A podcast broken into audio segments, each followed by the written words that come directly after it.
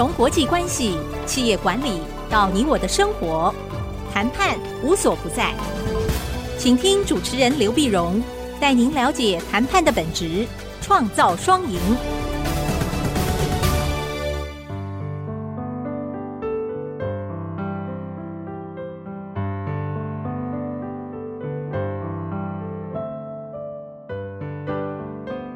这里是 IC 之音竹科广播电台 FM 九七点五，欢迎收听《谈判无所不在》，我是刘碧荣。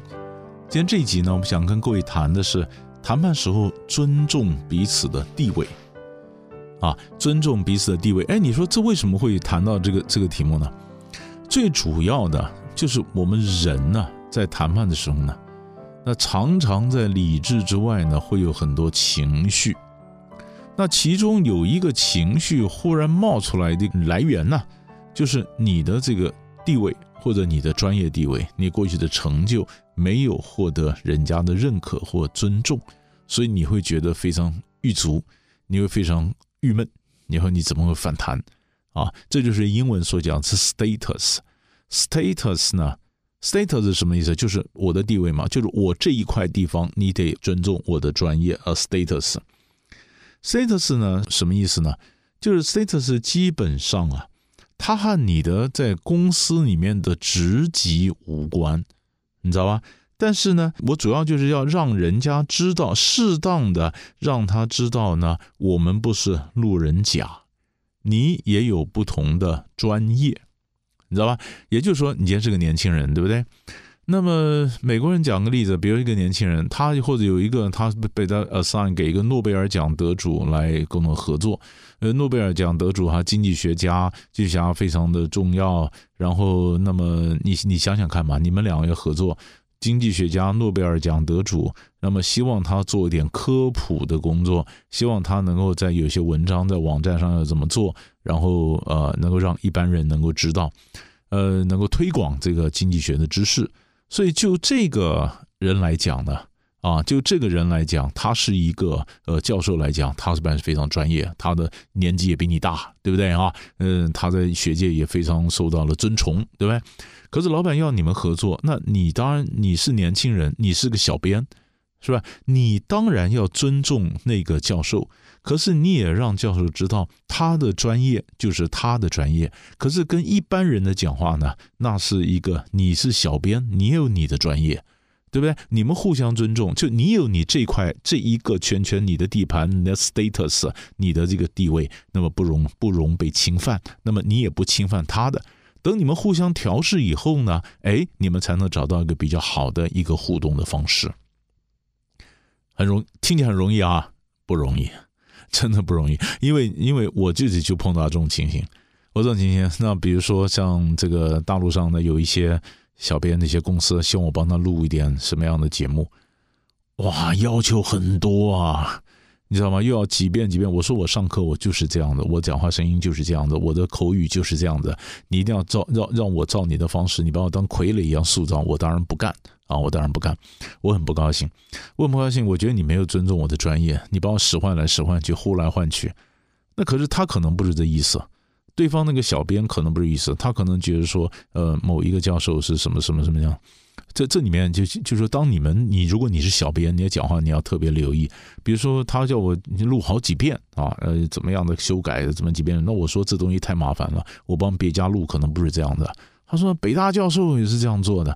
这就踩到我的红线了。北大教授这样做又怎样呢？我又不是北大教授，你什么北大？那你找北大教授录好了，对不对？就是你不要跟我讲说台大教授有这样子，哪一个教授有这样子。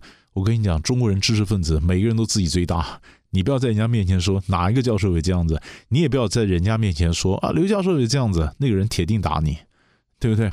所以所以他就踩了一个红线。那我跟上海那小编也是慢慢慢慢好几次好几次，让我们互相调调整，就是我的这一块在哪里，他的那块哪里，我尊重他那块的专业，他也要尊重我这块的专业，于是互相的 status 就是互相的圈圈画完以后，我们才好互动啊，知道吧？就是你是小编，你要学，那你是大教授，你也要学啊，我们也都在学啊，都在学，就是第一个就是尊重彼此的专业，以后好讲话。那个、那个、那个讲话的好讲，你知道吗？这是第一个。但是还有的更有意思的是，最近哈佛大学有一本书啊，在谈到一个问题，就是讲情绪上谈判呢。他讲他说，有的时候呢，你觉得你的专业没有被尊重啊，那可能也不是这样的，不是这个意思。有几本不同的书都讲到一个，先讲一个跨文化的一个谈判的书啊，他也谈到，他谈到一个女律师啊，她陪她的客户呢，也许到非洲啊，到哪里去谈呢？南非啊，哪里？就对方就说：“我们是不是请这个小姐陪这个当事人的太太先去 shopping，很 shopping？” 那当时这个女的律师就非常非常的不高兴啊，非常不高兴，她心里很闷呐，是吧？我算是女生，我是专业，你以为我是来陪 shopping 的吗？我是来谈判的，那陪 shopping，你没帮我尊重我的专业啊，气个半死，气个半死。但是他后来打电话回美国。问他一个男的同事，他上一次这男的同事啊陪着客户到非洲，到南非啊哪里？呃，结果后来那个男的同事讲说，他上次来也是被叫出去 shopping，你知道吧？哦，后来才搞清楚，shopping 不是因为你是女生呐，不是这个原因呐，而是人家说一开始的时候不希望先谈到那么硬邦邦的法律细节。你知道吗？不要谈的一般，先要暖场一下。律师在一起比较难暖场，所以他们是请律师先退，不是说女生退。而且刚好你是女生，所以那女的马上的脾气就就有点起来，差一点就发飙了，你知道吗？你没有尊重到我的专业，所以我我所以我告诉各位听众朋友，假如你是女生的话，有时候你也不要反应太快。像美国的女律师，她就是反应太快。你知道，还好她压下来了，压下来，她所以打电话回美国问，这我火大，我想回不接这个案子了。她完全没有尊重我是女，我是律师。男同事说，那上次我去，我也是出去 shopping 啊，不是吗？啊，所以这是第一个。所以你我最专业，我们当然每个人都希望自己专业被尊重，没有被尊重，我们很生气，对不对？好，但是呢，有的时候呢，人家真的不知道你是个律师，那这又怎么办呢？那么，这是我就讲了哈佛大学那本书谈到情绪管理的书，有一个 case，我觉得那么非常精彩，就是有一个律师，他跟一个呃一个他去他去一个公司去谈判，那公司那个合伙人呢、那个合伙人谈判，后来低先到了，他低头在写什么东西，那看到女律师进来了，他不晓得是女律师，他就跟他讲说，他以为是秘书，他说，哎，跟我倒杯咖啡，嗯嗯，不要糖和奶精。啊，给我倒杯咖啡，不要糖和奶精。他头都没有抬。那我是一个女律师，你把我当做秘书去倒咖啡，那这个女律师当然也非常生气。但你反过来想，如果你很生气，你如果你马上就直接回答说要到自己到，我也不是我也不是秘书，然后将来你跟他谈判好谈吗？好谈吗？大家能尴尬对不对？所以人难免会有尴尬的时候。所以哈佛这本书里面给了一个非常漂亮的一个句例句，他说那女律师非常的有这个 EQ 非常高，她的讲法就是说，哦，对不起，我当然忘了介绍我自己哈，我是某某某，我是某家公司的律师。啊，嗯，那么既然我们都找到了嘛，那我们先谈一下，等一下谈的 case 怎么样呢？我会帮我自己，我会帮我们都倒杯咖啡了。我对我去倒咖啡，我也帮你倒一杯。哎，那边有甜甜圈，那你你要你要不要？你要的话你自便。如果你去拿，你也帮我拿一个，我们一起来谈。也就是说，咖啡会不会倒？我会倒，但是我是帮我们倒。不是我帮你倒，对不对？哈，那那边有 donuts，那你要的话，你可以自己去拿。但是如果你决定去拿的话，你也帮我拿一个，然后我们一起来谈事情，平等的，平等。那就是就是我们看，我当时看了这个例句，看了几遍，我觉得精彩。这个女律师 EQ 是很高，因为她非常的优雅的告诉你说，我是有，我也是有我的专业。对不对？但是我也没有说不帮你倒，我也没跟你生气，对不对？你要我倒咖啡，我也倒了。我们两个人，我都帮两个人都倒杯咖啡。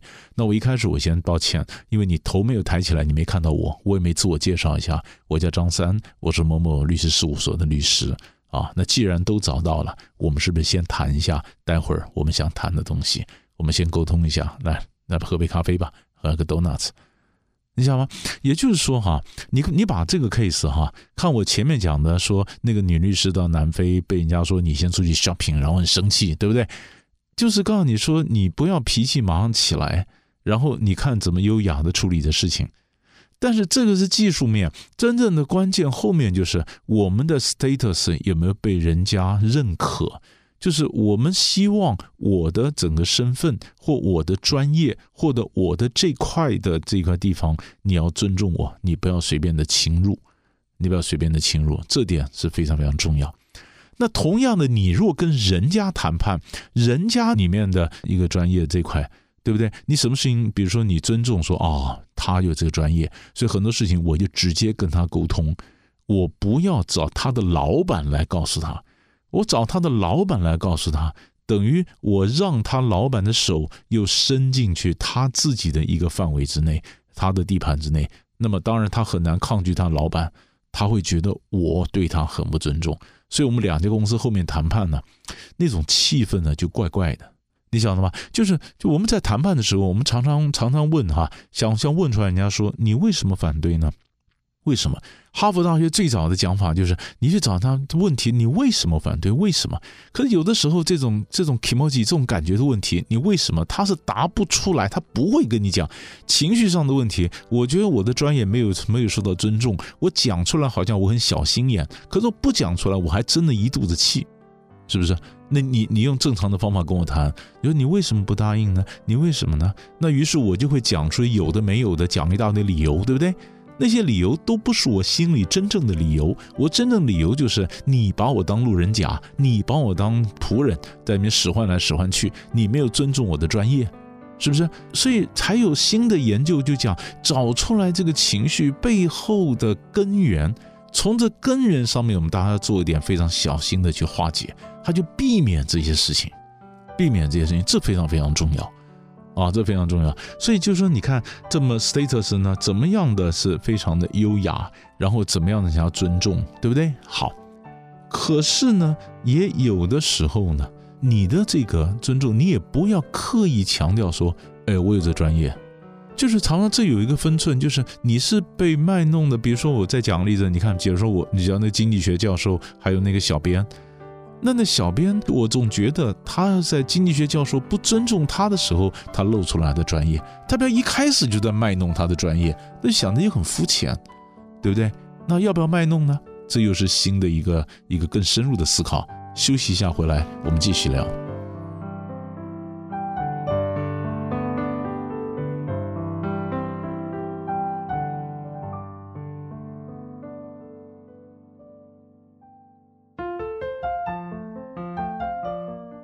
欢迎回到谈判无所不在，我是刘碧荣。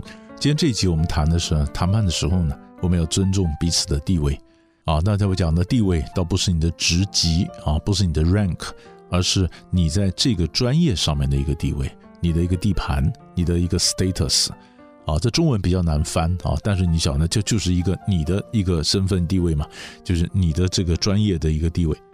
那专业地位呢，当然我们讲说，你有时候呢，你。不需要刻意去张扬，但是呢，我觉得当人家侵犯到你的专业或把你没有当一回事儿的时候呢，那于是我要很优雅的告诉他，我这方面是有专业的。其实这里面有一个，你说专业为什么讲不要轻不要张扬？这其实就《论语》里面有一句话叫“人不知而不愠，不亦君子乎？”人不知而不愠。人家不知道你的成就啊什么，你依然不会生气，你想吗？我不晓得各位，当你读这句话的时候呢，你是几岁读到这句话啊？我跟你讲，我们高中时候呢，读到这个话，“人不知而不愠，不亦君子乎？”人不知而不愠，没有什么感觉，为什么呢？因为那时候太年轻，太年轻，你也没什么成就，那人家当然不需要知道你，你哪位啊？那人家不需要知道你，那你怎么会因为人家不知道你而生气呢？对不对哈？但是慢慢慢慢的，当你在社会上开始有点地位了，当你的公司里面往上爬了，诶，那时候你要怎么展现你的风度呢？所以人不知，其实就是隐含的说我有成就，而不愠，不生气。啊，运竖心旁就是温水的温呢、呃，三点水可能竖心旁嘛。人不知而不愠，那人不知而不愠，那这个就是暗示我有修养。所以我常开玩笑，这是个低调的一个张扬。啊？人不知而不愠，表示我有成就，但是我有修养。人不知而不愠，不亦君子乎？对不对？好，所以就是你不需要轻易的卖弄，但是呢，你可以不经意的亮剑，不经意的亮剑，就亮剑就告诉他有专业，你可以掉一点点的书袋子。我常觉得，尤其你跟外国的律师啊，在谈的时候啊，或者什么谈，有的人他可能趾高气扬啊，有些老外他觉得他很趾高气扬或什么，那你也要露哎，偶尔比如说你你掉一点美国判例的一个一个 number 啊，一个数字或一个什么什么东西，你让他知道说你是有专业的，你不要完全的展现，但是留一点点让人家知道说你是有准备的，你有专业的，反而让人家对你蛮尊敬。所以你看啊，我们讲亮剑。啊，亮剑，亮剑，其实哎，亮剑什么意思啊？就你剑抽出来一点，没有叫你整支剑都抽出来啊，亮一点点就好了，那么也就是，那这是这就是你不经意的展现出你这是有专业的，然后你希望，当然你当然希望有表现了，那有点专业东西能够慢慢的获取对方的信任和对方的认可，对不对啊？那既然讲到认可呢，所以这个 status 啊，这种身份呢，我们就扩大来讲呢。它也跟这个 recognition 有关，recognition 就承认呐、承认 recognize 承认承认他的成就。什么叫 recognition 呢？比如说哈，你看哈，有一个人当部长，当部长，当部长，现在退休了，退休了，可是你永远碰他。我们我们中国人的观念，你还是叫他部长啊。比如说我今天我是刘部长，我如果退休了啊，你叫我刘先生，你看我理不理你？对不对？表面上当然我表示我很有风度，我会理你，但我心里不会很高兴啊。可是我刘部长，然后你退休以后，你还是继续叫我刘部长，哎，我觉得很开心呐、表示你承认我有这个当部长的资历，我有当部长的成就，对不对？这个很多年轻人搞不清楚，那有时候拍马屁。我跟你讲，这跟拍马屁无关，这个就是 recognize 认可他的这个成就。所以你说你认可他的地位，对不对？哈，我们讲刚刚讲地位，跟着相关的，有时候 recognize 他的成就。可是有的时候你也不要太被他的 status 所影响，因为他这个专业呢，所以在这个谈判学上，我们也谈到，有的时候呢，有一种外溢的效果，外溢满出来，满到别的领域。哎，这在我们中国人的前面常常发生。比如说，我可能是个诺贝尔奖得主，我是在这个领域里面我当世界顶尖的，可是我在这方面会，我不等于每件事情都会。对不对？我在这事情上是专家，不等于我每件事情上都是专家。可是常常有一些人呢，他就犯了个错误，就是他在 A 领域是个诺贝尔奖得主，然后他在 B 领域也发言，C 也发言，D 也发言，好像他只要 A 行了，A B C D 到 Z 他都是专家，但每件事情都是专家。然后我们又对对对对，你是专家。其实这个是彼此都要警惕，讲话的人你要警惕。听话的人，你也你要警惕，因为他是 A 的专家，他在 B 议题上讲的话就不见得都全信。我们如果尊重他的专业，这叫 status，可我要防范他的 status 满出来，满到别的领域去，这叫外溢，向外溢出来，水满了溢到别的领域去。所以当他外溢的时候呢，他等于过度使用了他的 status。那我跟这种人谈判的时候呢，我会尊重他在 A 领域所发的言，他在 B 领域里面讲的话，我就不要被他吓到，因为不通的，不通的啊！你说天下学问都一样，不是各有专精嘛？术业有专攻，术有专攻，它是不通的。所以这个要让各位晓得，我们会尊重彼此，尊重彼此画出圈圈，对不对哈？但是不要以为有了一个什么诺贝尔奖，就好像有了任何事情的发言权。一样的概念啊！我在某一方面是专家，我就有所有东西发言权，不是这样。这个就是外溢啊，外溢。